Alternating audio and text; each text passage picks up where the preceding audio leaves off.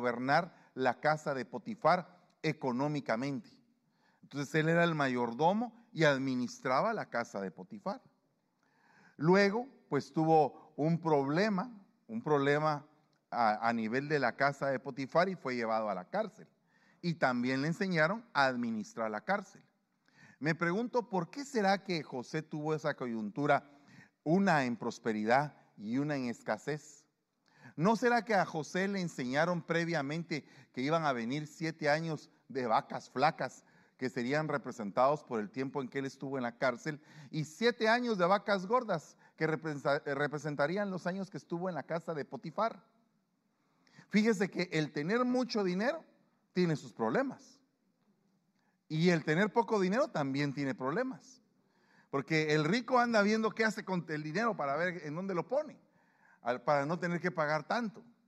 No sé si usted en algún momento ha visto algún video donde dice que los ricos no pagan impuestos.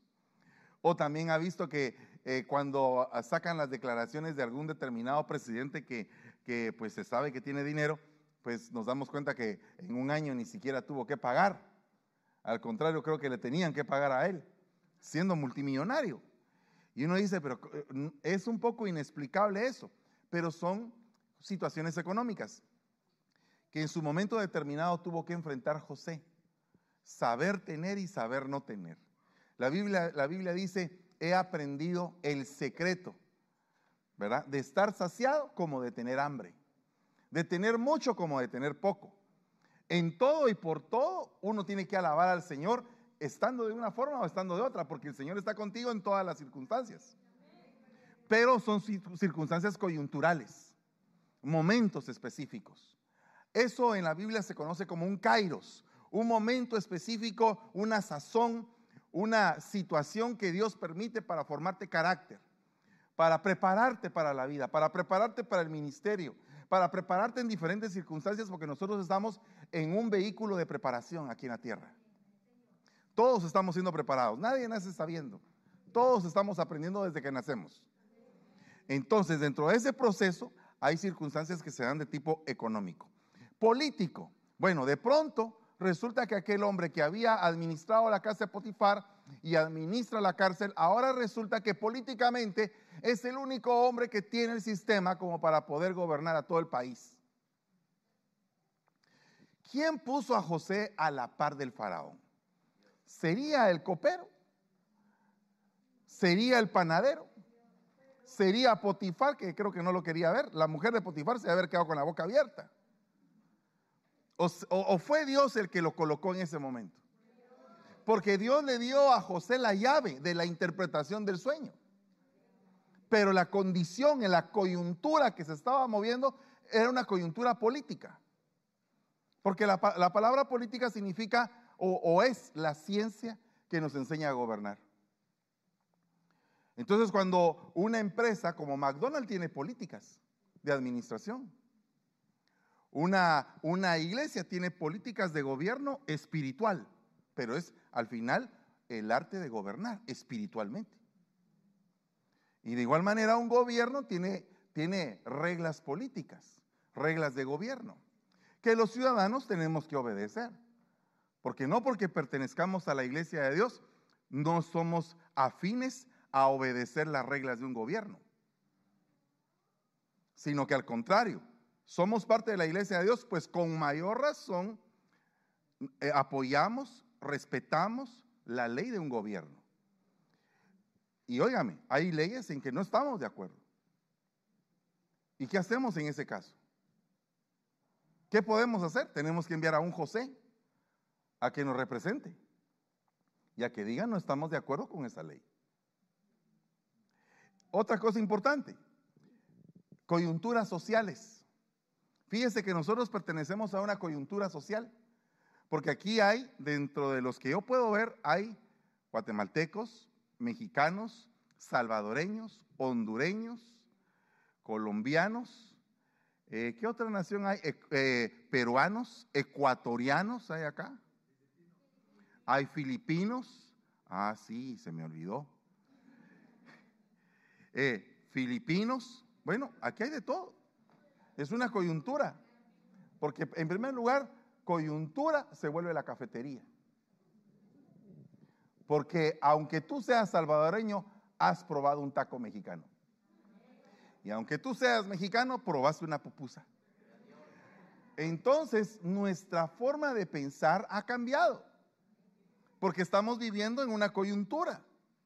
Si vamos a nuestros países, pues tenemos que comer la comida de nuestro país.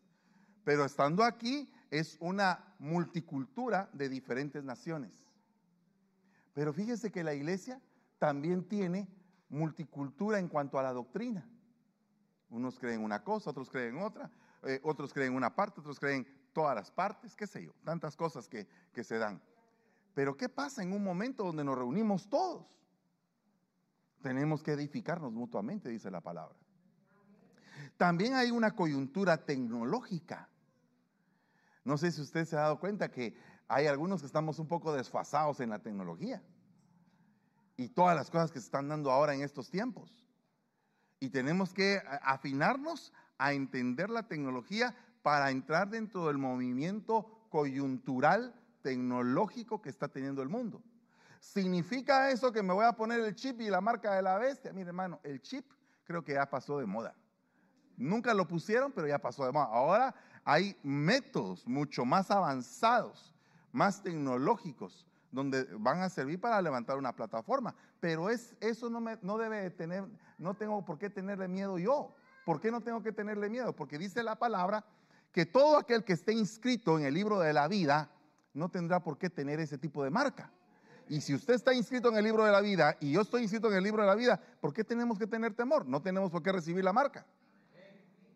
Pero sí tenemos que estar adaptándonos a la tecnología, porque imagínese usted que hace eh, unos 40 años esa pantalla era del diablo. Esta también. La batería en algunas iglesias era del diablo. El cajón del diablo. Entonces, fíjese que todo era del diablo hasta que lo compramos nosotros.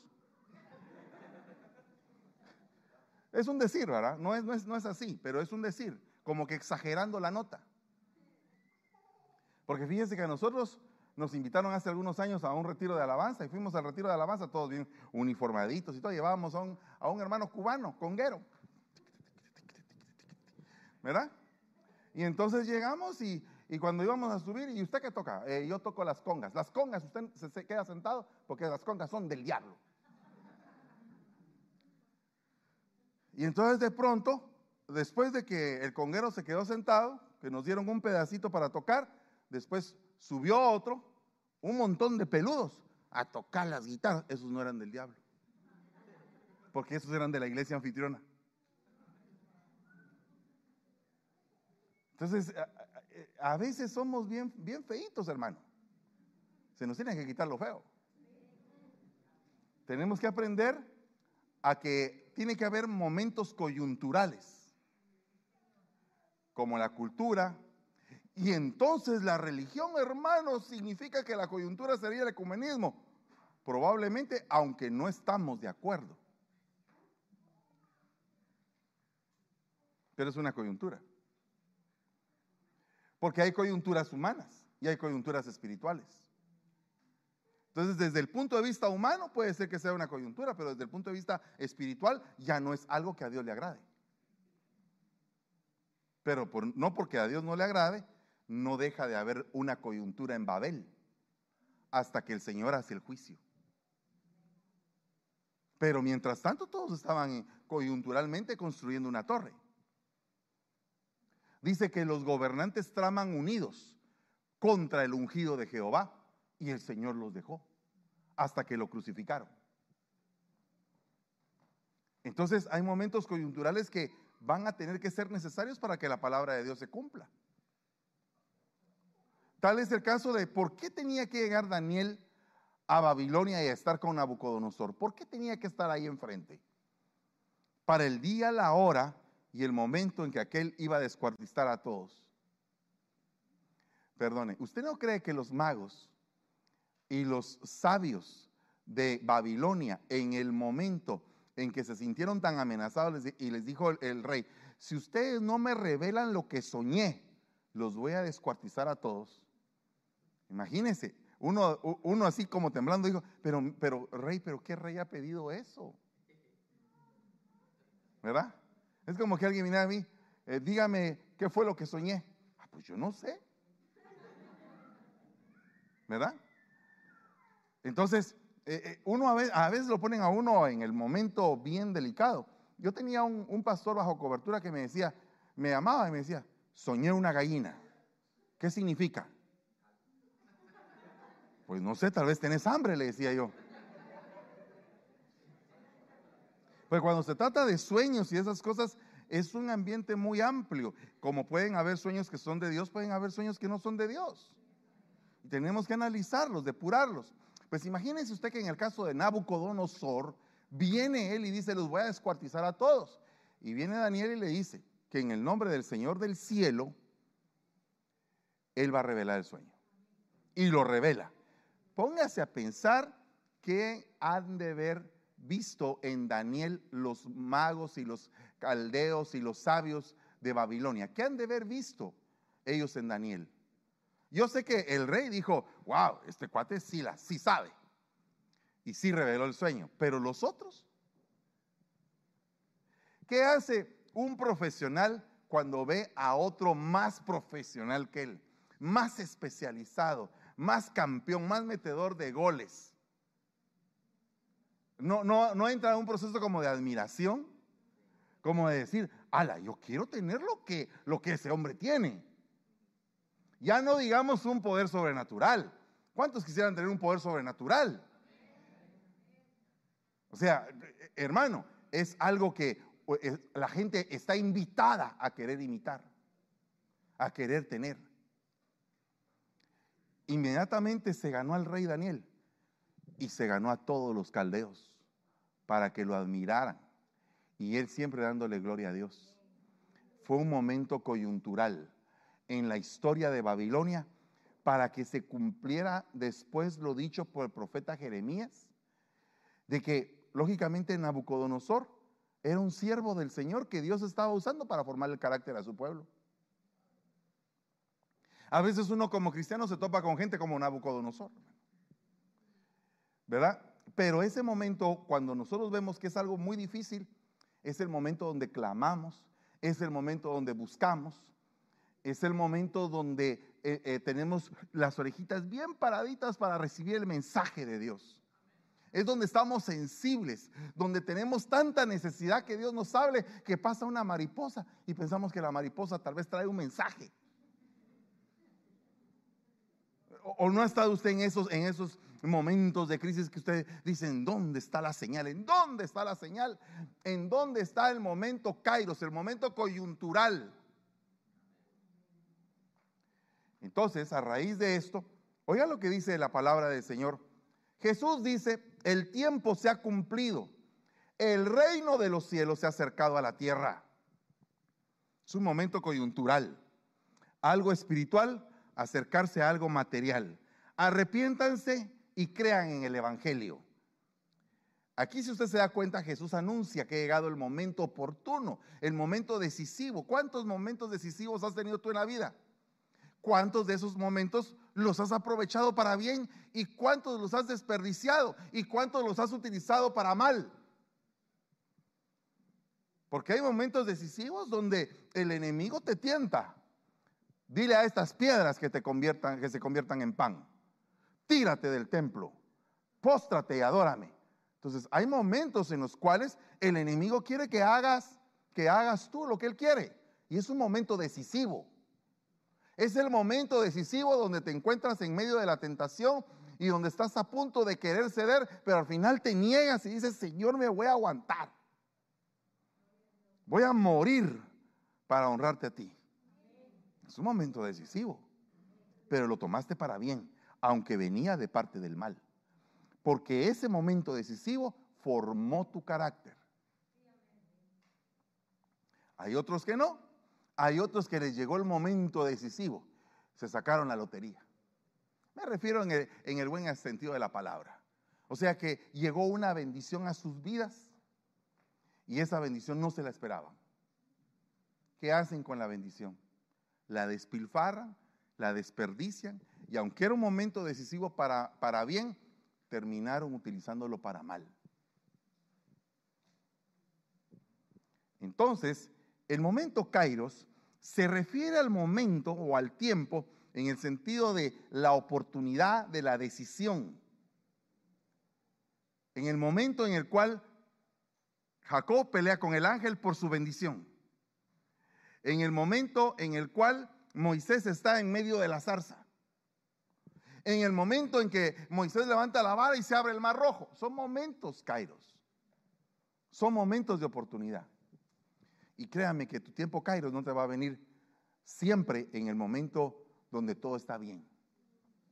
Puede ser que el momento Kairos venga en el momento donde las puertas se cerraron y se cerraron precisamente para que vieras la puerta, la, puerta abierta que Dios puso delante de ti y que tú la reconozcas y que seas bendecido ahí. Que te puedas meter en esa puerta, porque vas a ver que aquí está cerrado, aquí está cerrado, aquí está cerrado, y de este lado está todo cerrado y está la puerta abierta que Dios quiere por la cual tú tienes que entrar. Hasta eso es misericordia de Dios. Cuando se cierran puertas, es misericordia de Dios porque significa que se va a abrir la puerta correcta. Fui a, fuimos hace 10 años a Filipinas y estábamos eh, ya casi despidiéndonos y estaba, eh, me recuerdo que estábamos por montarnos al carro y entonces me fui a la habitación a recoger algo y el Señor en la habitación me dijo, dile a Robert que todo lo que la langosta se llevó, el pulgón, el saltón y el revoltón, yo se lo voy a devolver. Pero que ya no haga lo mismo que hacía antes, sino que aproveche la puerta de la nueva oportunidad que se le ha abierto. Porque esa puerta es mía. Entonces salí de la habitación pensando que era una profecía directa. Llegué con Robert y le dije, ¿sabes una cosa? El Señor me acaba de hablar acerca de tu vida. Yo lo conocía como un anfitrión pero no lo conocía en su sentido o más profundo o de su sentir espiritual más interno. No, no, no conocía el sentir espiritual de él. Sin embargo, le dije, dice el Señor, que lo que el saltón, el pulgón, el revoltón y la oruga se llevaron, la langosta, el ejército que él levantó en contra tuya para acabar con lo que tenías antes, es precisamente lo que va a usar el Señor para que la puerta que te abrió sea la puerta que tomes de aquí en adelante y ya no hagas lo demás. El hombre se pone a llorar. El hombre estaba eh, quebrantado porque él literalmente era un plantador. Era un, era un labrador de tierra, tenía una gran plantación y literalmente la langosta, la plaga, se había comido su plantación. Y había perdido una millonada de dólares en eso. Y entonces él estaba en ese, en ese momento donde no quería hacer nada, no quería ni siquiera ir a ninguna parte porque lo único que había hecho durante una buena parte de su vida era plantar, labrar, sembrar. Y ahora lo que se le estaba abriendo era una puerta para trabajar tecnología. Y él decía, no conozco mucho de tecnología, no sé a qué me voy a aventar. Y entonces él dice, esta palabra que me acabas de dar es precisamente la señal para poder meterme hacia el nuevo nivel, hacia lo que Dios quiere de mi vida. Dios quiere cambios en tu vida. Por favor, Dios quiere cambios en tu vida. Dios no quiere que sigas siendo el mismo. Dios quiere que tú cambies. Quiere que te renueves. Renueva tus fuerzas. Renueva tu mente, renueva tu caminar, renueva tu manera de vivir, tu manera de comportarte, renovación, un cambio de mente. Pero tienes que salir de tu confort. Tienes que salir de tu situación eh, de, comodidad para entrar al desafío que Dios está poniendo delante de ti. Cuando dice la Biblia que Pablo se le abrió una puerta grande para el trabajo eficaz, también agregó, y muchos son los adversarios. Muchos quieren puertas grandes, pero no quieren adversarios. Muchos quieren puertas grandes, pero el camino llano. Y sabes una cosa, cuando te has acostumbrado a estar cómodo, donde estás en el punto suave pero mediocre, no te exiges. Hacia un nivel donde te va a doler el cuerpo, donde te va a doler el alma, donde vas a sentir de que estás hecho. Y ese es el nivel a donde Dios nos está llamando. Y entonces, porque, eh, mire, es bien bonito, Dios te va a bendecir, Dios te va a prosperar, sí, pero el camino el camino no va a ser tan fácil. Algunas veces, Otras veces va a ser fácil. Es que miren, papadito, todo en mi vida ha sido difícil. Bueno, ¿quién quita que ahora, en este nuevo caminar, en esta renovación, todo se te va a volver fácil? ¿Por qué Él aligera nuestras cargas? Dice que la coyuntura es el espacio donde se unen dos huesos. O sea que si usted tiene a un hermano a la par, ese hermano es el hermano hueso. ¿Verdad? También le puede decir hola hueso. ¿Verdad? Mire, algunos no son tan huesos, algunos están bien gorditos. Algunos puede ser que se le quede viendo, eh, no veo los huesos por ninguna parte. Pero fíjese que el Señor nos llama a nosotros huesos. La primera profecía de la Biblia es donde un hombre le dice a, la mujer, tú eres mi hueso. O sea que el primer nombre de la mujer no fue Eva, fue hueso. No va a llegar con su esposa y le va a decir hola hueso, porque se puede enojar si no sabe Biblia. Pero la mujer tuvo el primer nombre, era hueso. Eso se lo estoy agregando. El segundo nombre fue varona, porque del varón fue tomada. El tercer nombre fue qué? Isha. Isha. Isha significa varona o mujer del varón, ¿verdad? Y Eva fue el tercer nombre. Pero el primer nombre de ella era Adán, porque los dos se, llamaban Adán. Así dice la Biblia. Entonces ella se llamaba igual que el varón, Adán. Después Isha. Y después Eva. Pero yo le voy a agregar un cuarto, hueso. Pero entonces, ¿cómo trabajamos con la esposa? ¿Será que trabajamos coyunturalmente o descoyunturalmente? O sea, ¿trabajamos en unidad o trabajamos en desunión? Trabajando juntos los huesos, porque la coyuntura es el espacio donde se unen dos huesos. Trabajando juntos los huesos y las coyunturas doblan y estiran las partes del cuerpo. La, rodilla es la coyuntura que nos permite doblar y estirar la pierna. ¿Cuántos dicen amén a eso? ¿Cuántos han visto esto? Por ejemplo, eh, ¿quién era el que le daba la chiripiolca? Ah, a Chaparrón Bonaparte. O sea, Chaparrón Bonaparte tenía buenas articulaciones. Pero veamos un punto de esto. Mire, Profeticé pues, dice Ezequiel, como me fue mandado. Y mientras yo profetizaba hubo un ruido y luego un estremecimiento y los huesos se juntaron, cada hueso con su hueso. Mire, ¿a dónde llegó la profecía? A los huesos. A los huesos. La profecía va ligada al hueso. Miren la profundidad profética, penetra hasta el hueso. Pero va más allá, porque imagínense si eso hace una profecía buena, ¿qué hará una profecía falsa? ¿Qué hará una profecía que no está depurada? Que no está sustentada por el Espíritu de Dios y el Espíritu de la profecía. Bueno, eso es otro tema, pero el punto es hueso con hueso. ¿Qué pasa al final de estos versículos? Se forma un gran ejército. O sea que esos huesos, de esos huesos, se formó un ejército. No podría haber ejército si no hay unidad coyuntural. O sea, si no hay coyuntura, ¿cómo vamos a ir a la guerra, hermano? Imagínese usted, el batallón izquierdo. No sé si usted vio Corazón Valiente. Nadie vio Corazón Valiente. Uno que otro. Pero no le puedo poner el ejemplo tan fácilmente con Corazón Valiente si no lo vio. ¿Cuántos vieron Corazón Valiente? Ay Dios, bueno. Solamente le voy a decir que en la película está Corazón Valiente y, reúne a los nobles. Ah, ayúdame por favor. Ok, ¿vieron alguna vez Braveheart? Va, ok, you speak English? Ok, perfect. I don't know. Pero óigame, resulta que ahí el actor principal reúne a los, a los, a los nobles para pelear contra Inglaterra.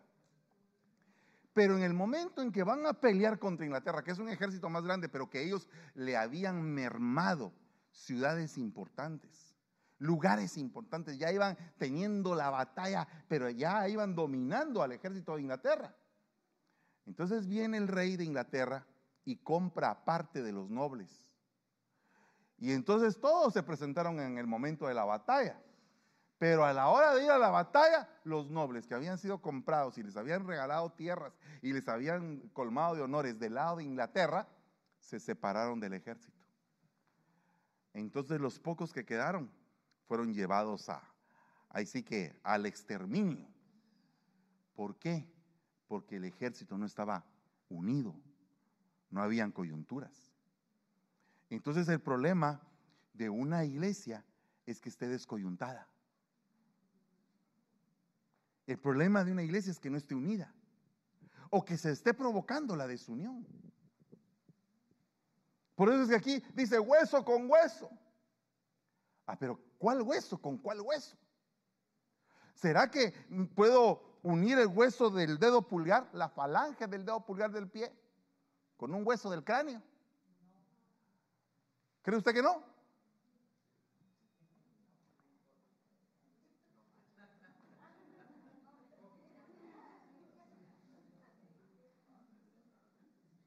Padre Santo. Solo que en mi caso no puedo porque hay un gran obstáculo de por medio. Pero si usted se da cuenta, mire, esta mujer realmente tiene todos sus huesos juntos. ¿O no? ¿Los tiene o no los tiene juntos? ¿Está en unidad ella o no está en unidad? Pero los tiene flexibles. Flexibles. Y entonces esta mujer se vuelve una contorsionista. Porque hay flexibilidad. Ahora imagínese usted una iglesia flexible. Que permanezca en unidad con el Señor y con el Espíritu pero flexible. ¿No le parece a usted que esa iglesia haría cosas increíbles? ¿No, ¿No ha ido usted alguna vez al circo? Yo una vez fui a mi, con mi, bueno, varias veces he ido con mi esposa al circo, así que mi esposa no puede decir que está traumada por no ir al circo. Ni yo tampoco, porque juntos hemos ido al circo. Pero una vez fuimos al circo y vimos a una mujer que literalmente hizo así. Y yo le decía, ¿y qué comerá ella? tendrá estómago. ¿Cómo será el estómago de ella? ¿Verdad? En primer lugar, seca, seca, seca. Y dije, Padre bendito, ¿disfrutará de la vida esta mujer en la vida real? ¿Le cabrá una hamburguesa si se la come? ¿Comerá hamburguesa en todo caso? ¿Verdad? Porque para llegar a ese nivel, me imagino que ella tuvo que tener una tremenda disciplina un tremendo orden de vida para llegar a alcanzar esa flexibilidad. ¿Qué significa eso? Que la iglesia tiene que tener un tremendo orden de vida para que la flexibilidad no se vuelva libertinaje. ¿Verdad? ¿Me entiende? O sea, eh, tenemos que ser flexibles, pero no libertinos.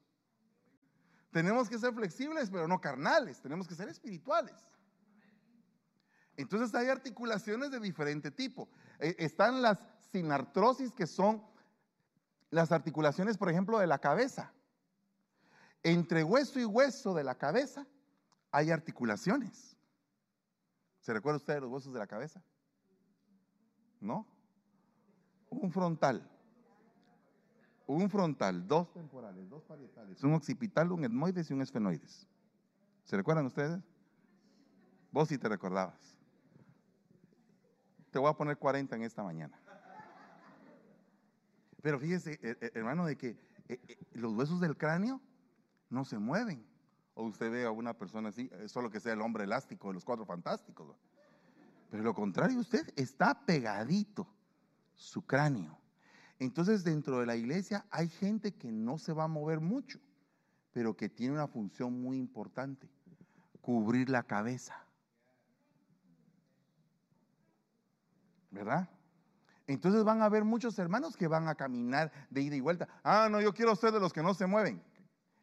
Eso lo determina la cabeza. Vos vas a ser hueso que va a cubrir, hueso que va a cubrir. Y tenemos que tener un lugar donde estemos los huesos que no se mueven mucho.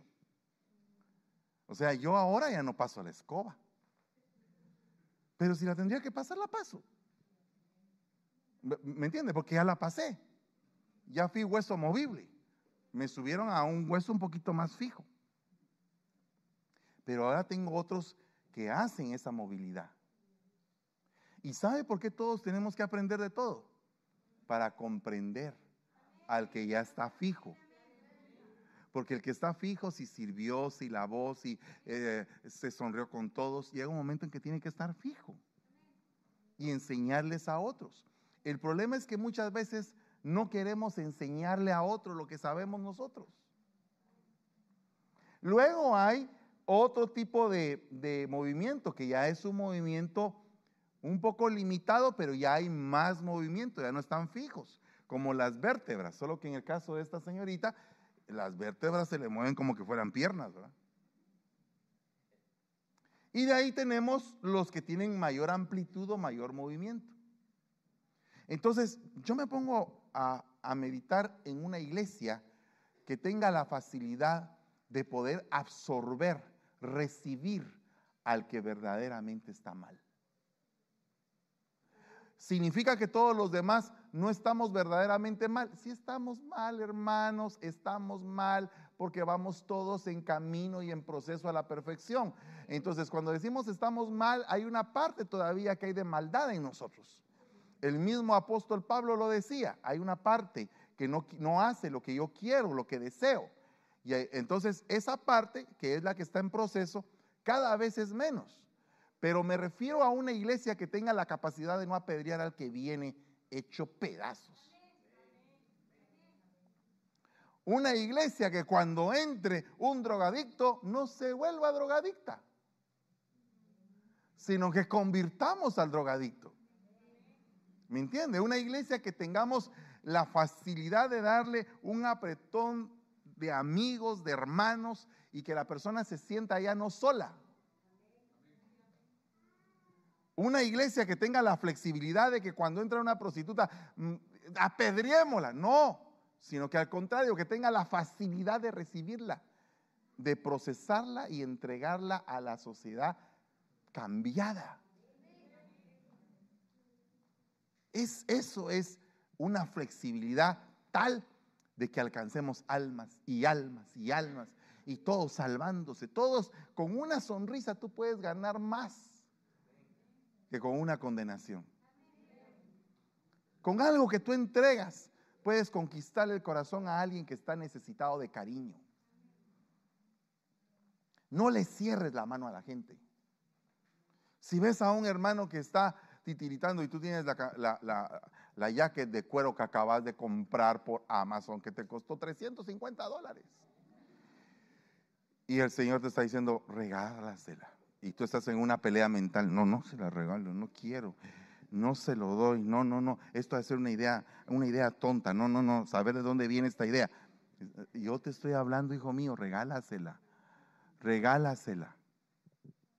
O como ponía yo de ejemplo hoy en la mañana en Contracosta, ¿qué pasaría si de repente el Señor le regala a usted un, un su pick-up así, pero enorme? Una troca, pues como dicen aquí, eh, con sus llantas cuaches atrás, es ocho cilindros, que esos, esos, esos, que parecen como garganta, hacen gárgaras con la gasolina. Cuando, y, a, usted, y a usted le da el Señor el billuyo para mantener ese carro. Y tiene un carrito viejo ahí, y ahí lo tiene, ahí lo tiene, y no quiere dárselo a nadie. Y ve que un hermano de la iglesia está pasando penas. Acaba de venir allá, un coyote cristiano lo trajo. Y entonces, y, entonces, y entonces, usted no sabía que hay coyotes cristianos.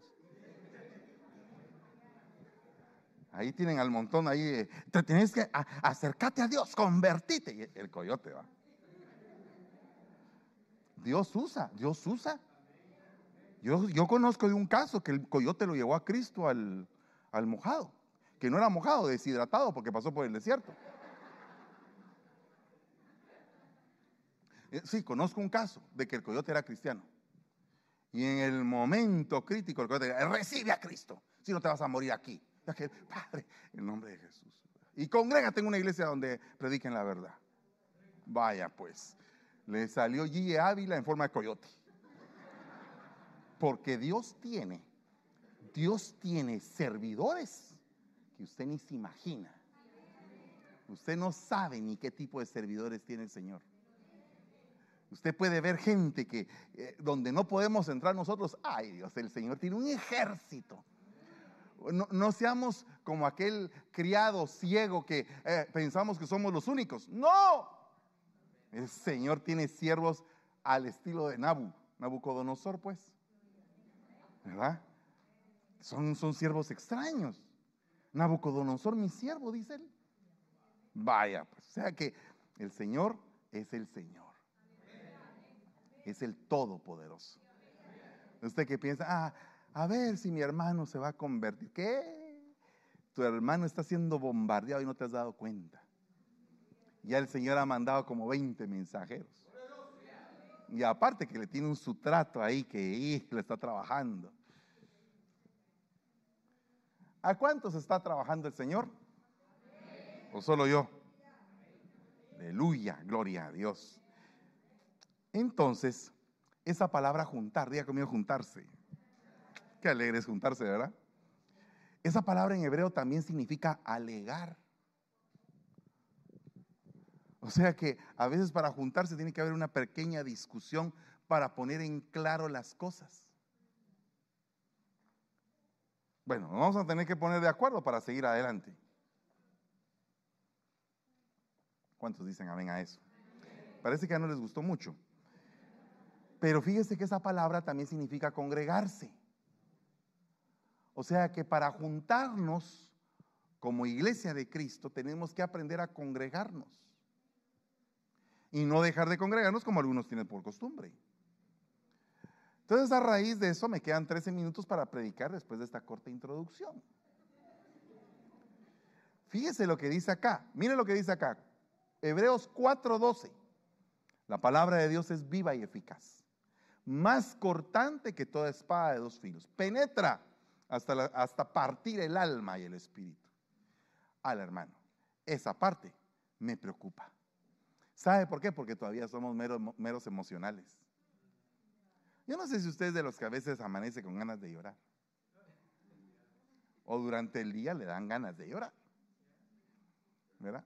Y, o puede ser que haya amanecido con ganas de llorar, a mediodía está bravo y en la noche se acuesta triste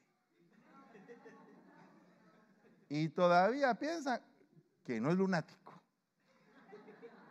o que no es cambiante. Eh, porque el problema es que también uno le cuesta a veces reconocerse, ¿verdad? ¿O no?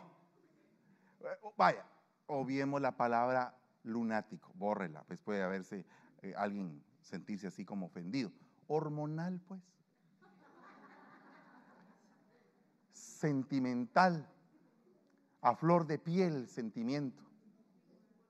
Bueno, que piensa en tres dimensiones, cerebro, corazón, hígado. Más hígado que cerebro y corazón. ¿Ok? Pero así hay gente. Esa gente todavía está en el alma.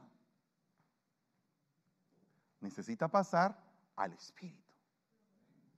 A una persona espiritual. A donde Dios quiera que vaya, ahí voy. ¿De verdad? De verdad.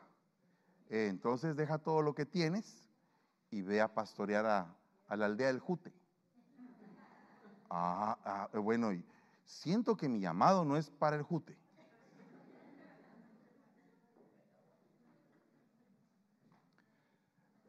¿Verdad? Pero, pero, eh, pero el Señor te está mostrando por mil circunstancias que ahí es. Pero como no es por vista, es por fe el que es del espíritu es por fe, el que es del alma y de la carne es por vista.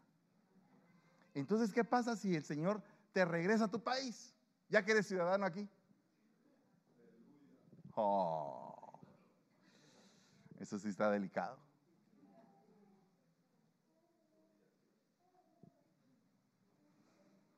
¿qué haces? Por favor. ¿De verdad? Es difícil. ¿Quieres vivir por fe? Toma actitudes de fe en el Espíritu. Señor, quiero aprender a vivir por fe. Te quitan el trabajo al día siguiente.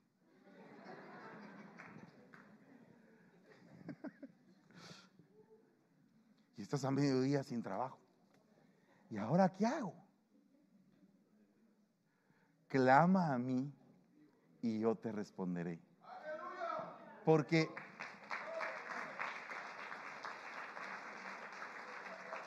porque te decidiste a ser boxeador, pero no habías medido que te iban a poner a Tyson.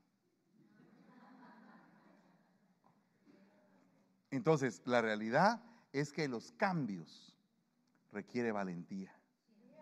El Señor no te dio un espíritu de cobardía. ¿Está claro eso? Está claro que Dios no te llamó a ser un cobarde. Dios te llamó a enfrentar. Dios te dio un espíritu de amor. ¿Cuántos quieren recibir amor? Pero apréndanse a amar primero ustedes mismos, después de Dios. De haber aprendido a amar a Dios, ámense ustedes mismos. ¿Sabe por qué dice ama a Dios, ámate tú y después ama a tu prójimo? Porque hay gente que variablemente ama a Dios, ama al prójimo y no se aman ellos. Lo entregan todo. Ahí está todo, todo para la otra persona. Y la otra persona, en lugar de poder haber aprovechado esa bendición de que se habían entregado, lo terminan pisoteando o la terminan pisoteando. No estoy diciendo que en eso no haya bendición. Porque si fuiste pisoteado injustamente, vas a recibir la recompensa de parte de Dios. O sea, si tu recompensa no fue aquí en la tierra, va a haber allá en el cielo una recompensa. Pero el punto es que Dios te manda a tener un equilibrio. Y Dios te manda también a que te cuides tú. A que te des a respetar tú. A que te quieras tú también. ¿Verdad? Tampoco te des de besitos. Qué guapo soy, qué lindo soy, cuánto me quiero. No. Cuidado, que eso podría ser egolatría. O sea, tienes que saber, porque es que algunos se aman demasiado también. Se aman tanto, tanto, tanto que en el espejo solamente se pueden ver ellos. Y cuando amanecen dicen, muñeco, ¿qué tal amaneciste? Wow. No me imaginé que hoy ibas a amanecer tan guapo.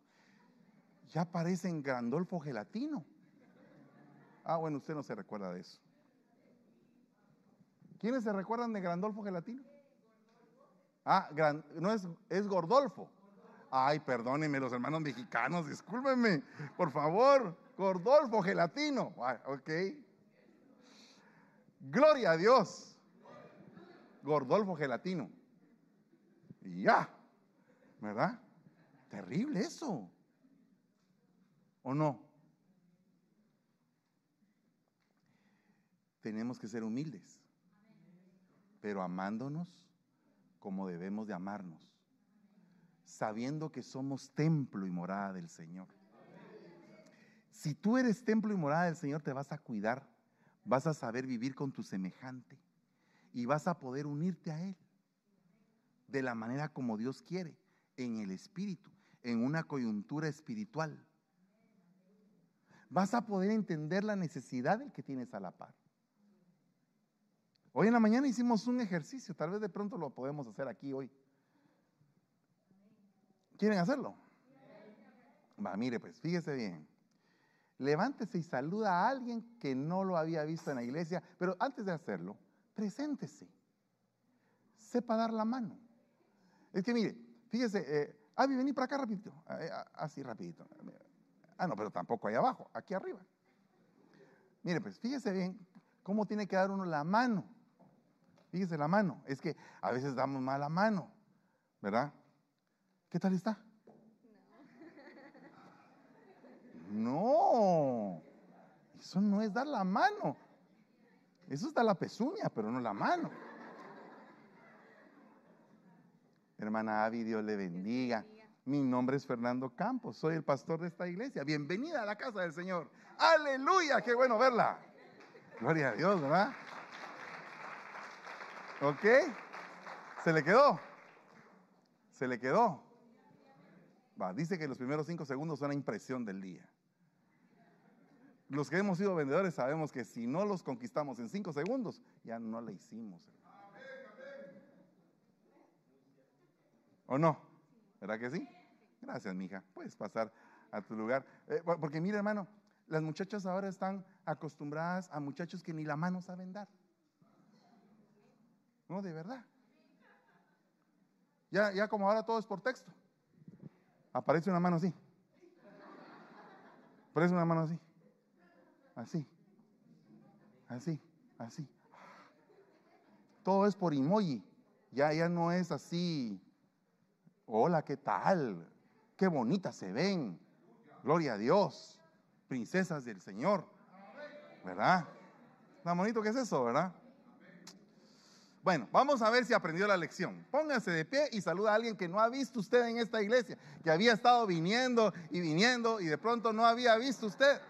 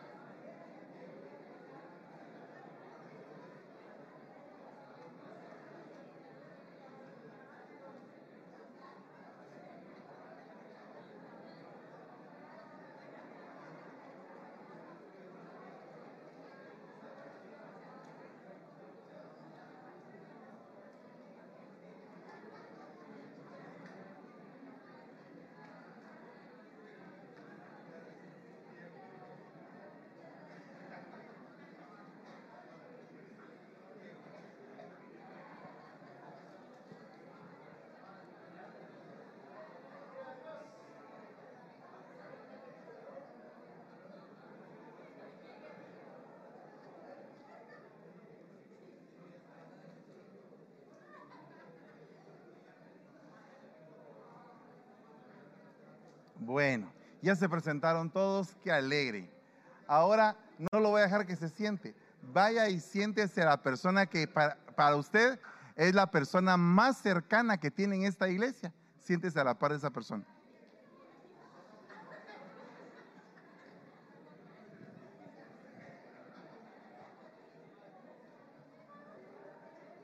La persona que usted siente más cercana de esta iglesia.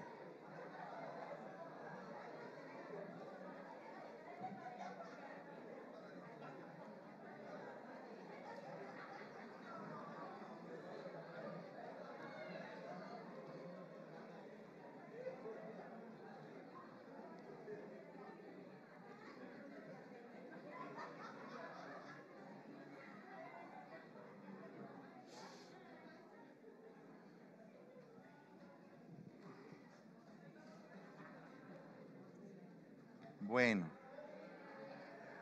Listos, listos. Ya están sentaditos con la persona más cercana que tienen. Ahora necesito un micrófono. Un micrófono adicional. Mejor dos. No, pero es que este no podemos correrlo para allá. Dos micrófonos adicionales, por favor, hermanos. Amados, así rapidito. Ah, sí, aquí está. ok, este es uno. Ahí están los dos. Va, perfecto. Bueno, no vaya a creer que voy a sacar un conejo de ninguna manera. Oiga lo que le voy a decir. Mire pues, yo quisiera que alguien levantara la mano y que hablara de la persona que está sentada a la par y dijera, esta persona es la más cercana a mí por esto y esto y esto. No le puedo dar el micrófono a todos. A ver, por favor, Joseph. A ver, gloria a Dios. Vale. Quiero que hables de la persona con la que te sentaste a la par. Con mi mamá.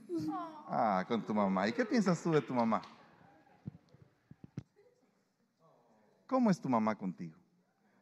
¿Por qué te sientes cerca cerca de ella? Porque es mi mamá. Porque es tu mamá. Lo llena todo. Perfecto, excelente. Un aplauso para Dios. Es su mamá. Mire, fíjese que este es un ejemplo, es un ejemplo bien bonito de que a veces las pocas palabras pueden decir muchas cosas.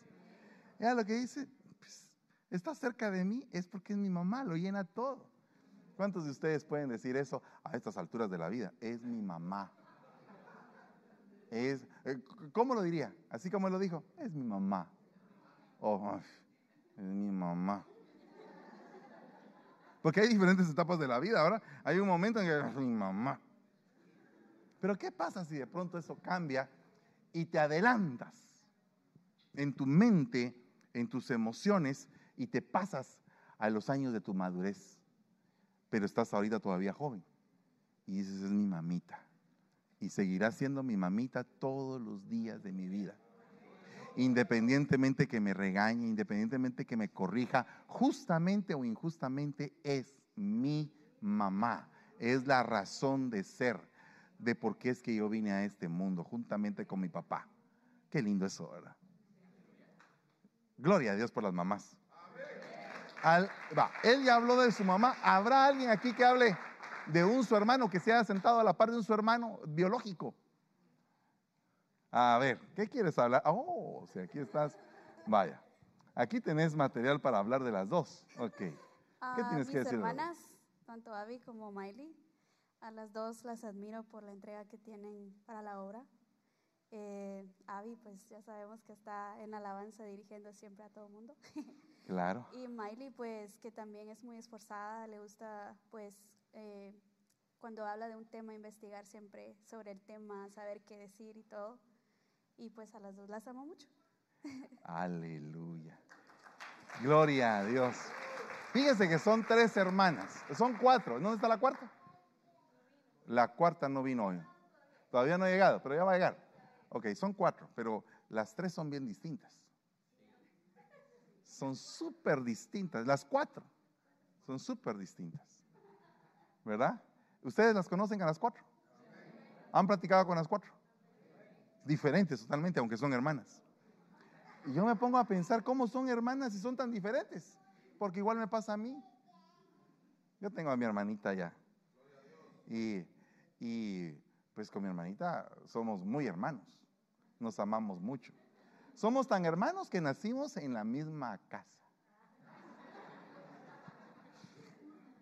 Pero, pero, pero nos amamos, aunque somos diferentes. ¿Por qué no amas tú a tu hermano de la iglesia, aunque es diferente? ¿Verdad? Qué lindo sería tener esa conciencia de verdaderamente entender el concepto de lo que es ser hermanos. No es cualquier cosa.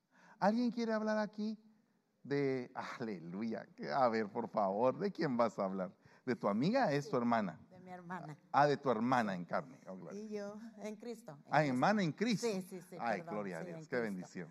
Somos hermanas en Cristo, venimos desde Garden Grove, California. Y yo me siento tan orgullosa de hermana Mari porque ah, hizo un acto de, de- que me ha, queda- me ha dejado sorprendida. Aleluya. la razón por la que venimos para acá es algo que Dios le puso a ella en su corazón hacer. Ah, ella tiene familia acá, como ve, viene con tres ah, familiares.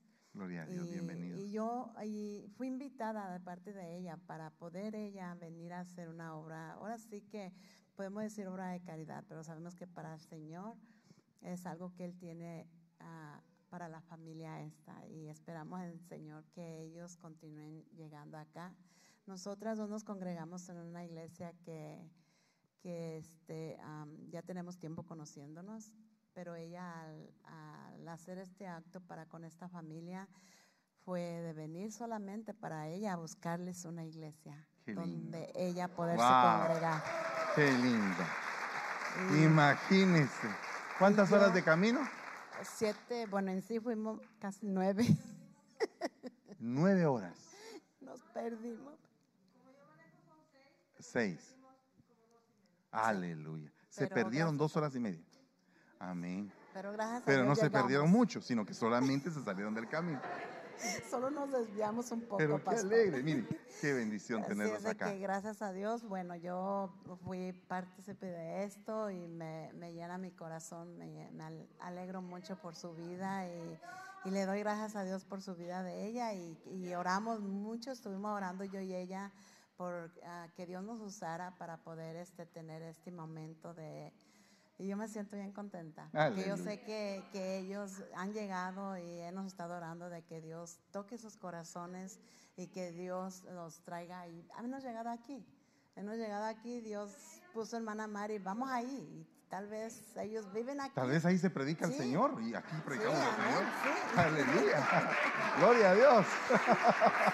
Pero Qué alegría. mucho gusto, muchas gracias. Y yo sé Gloria que aquí van a quedar en buena familia y este, porque Dios los ha enviado aquí. Y pues nosotros nos regresamos el día de mañana, si Dios nos lo permite. Y este, ellos son de aquí, eh, más bien aquí viven ellos, pero esperamos en Dios que Dios los, los mantenga acá. Gloria a Dios. Pues bienvenidos a esta casa, siéntanse bien y gloria a Dios porque están aquí con nosotros. ¿Hay algún esposo? A, ver, hermana, por favor.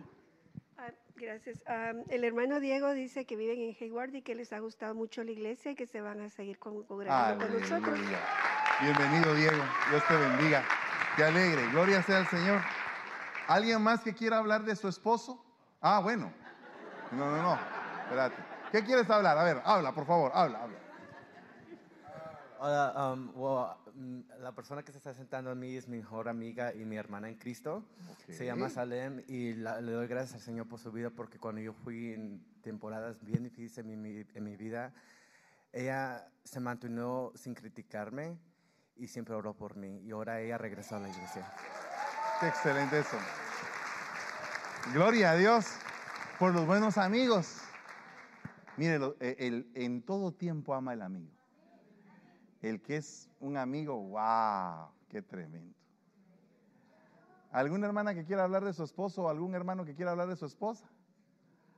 A ver, gloria a Dios, bienvenido, qué bendición. Buenas tardes, pastor. Eh, mi esposa Sí, eh, ha estado en los momentos alegres, en los tristes. Y qué tan pegados estamos que desde Guatemala la vengo siguiendo aquí. Somos parte del tribunal. Vamos a hacer el pues. comercial del tribunal porque ahí van a estar empadronando. vaya que no fue Alaska o Mire, le he seguido todo el año con sus, con sus comisiones, entonces no la dejo ni a sol ni a sombra. Ay, espérate, espérame, espérame, aclaremos. Tú estás empadronando y él te está siguiendo. Ah, oh, Y ya debo más o menos 10 días de vacaciones en el trabajo allá. ¡Hala! Pero, wow. Mire qué amor ese. Que se nos pegue, ¿verdad? O sea que aquel sí hizo lo que dice el libro de Ruth. A donde tú vayas, ahí iré yo. Donde tú empadrones, ahí empadronaré yo. Vaya, que un fuerte aplauso, gloria a Dios. Gloria a Dios. Mire, qué lindo es, qué lindo es el amor, ¿no cree? ¿Verdad que es bonito? Bueno, y como aquí ya me, ya me pusieron ahí apóstol, el tiempo está cumplido. O sea, como quien dice, deje de seguir hablando, por favor. Tenemos que celebrar la Santa Cena. La Santa Cena es la mayor manifestación de amor que dejó el Señor aquí en la tierra. Es un acto profético que nos habla del amor.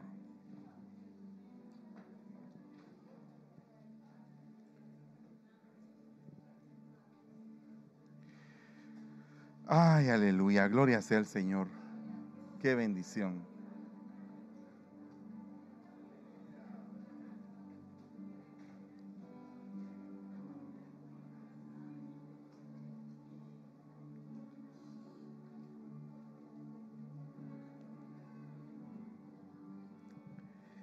Si pueden repartir los elementos, por favor, a los que les hace falta. Pueden levantar la manita si a alguno le falta elemento para que, para que les pueden llevar los elementos, por favor.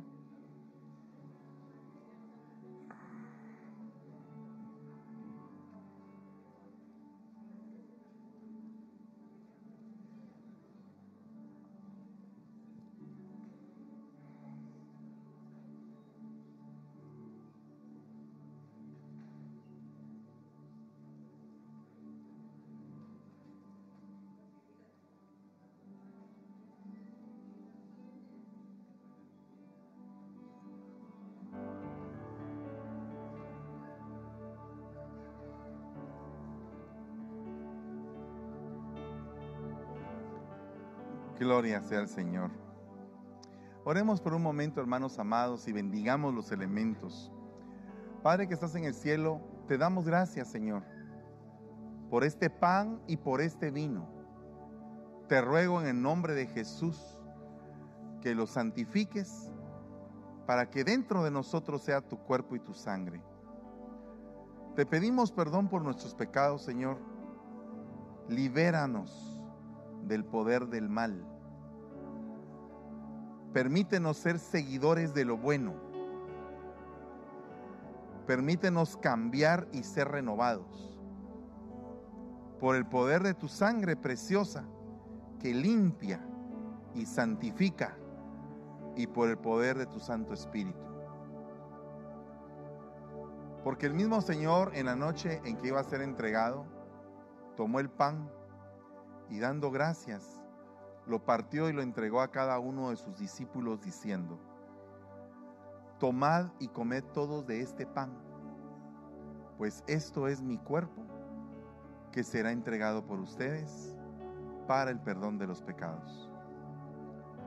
Señor, te damos gracias y te bendecimos en todo tiempo, Padre por tu sacrificio maravilloso en la cruz. Amado Señor Jesús, te reconocemos como nuestro Señor y Salvador. Comamos del pan, hermanos.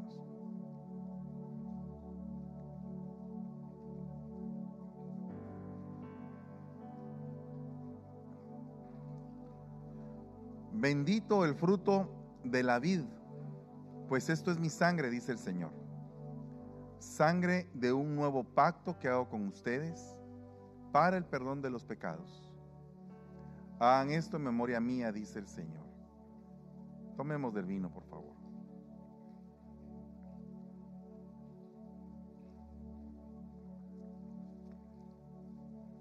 Señor, gracias te damos y te bendecimos. Te damos la gloria y la honra en todo tiempo, Padre. Te ruego que si alguno está hoy falto de amor, sean estos elementos los que activen ese amor poderoso que sobrepasa todo entendimiento. Te suplicamos en el nombre maravilloso de Jesús que nos permitas ir con paz y con bendición llenos de amor, llenos de alegría, llenos de gracia y de misericordia, llenos de fe y de tu poder en el nombre de Jesús. Gloria sea al Señor. Gracias te damos y te bendecimos, Padre. Amén y amén. Denle un fuerte aplauso al Rey de la Gloria. Eh, hay una familia que va a recibir cobertura. ¿Puede venir aquí al frente la familia que va a recibir cobertura?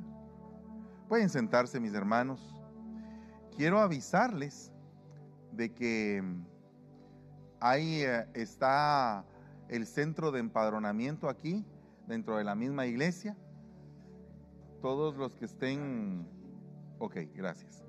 Todos los que estén, eh, pues, deseosos de poderse empadronar guatemaltecos, pues pueden hacerlo después del servicio. Karen Pimentel y sus hijos Sharon y Natán van a recibir cobertura Karen Pimentel. Ah, fue a recoger a sus niños a la clase. Bueno, también les quiero comentar de que viene el retiro de varones. Aleluya. Hemos escogido un lugar muy bello. El costo del retiro es de 350 dólares. Van a ser tres días, van a venir ministros extranjeros.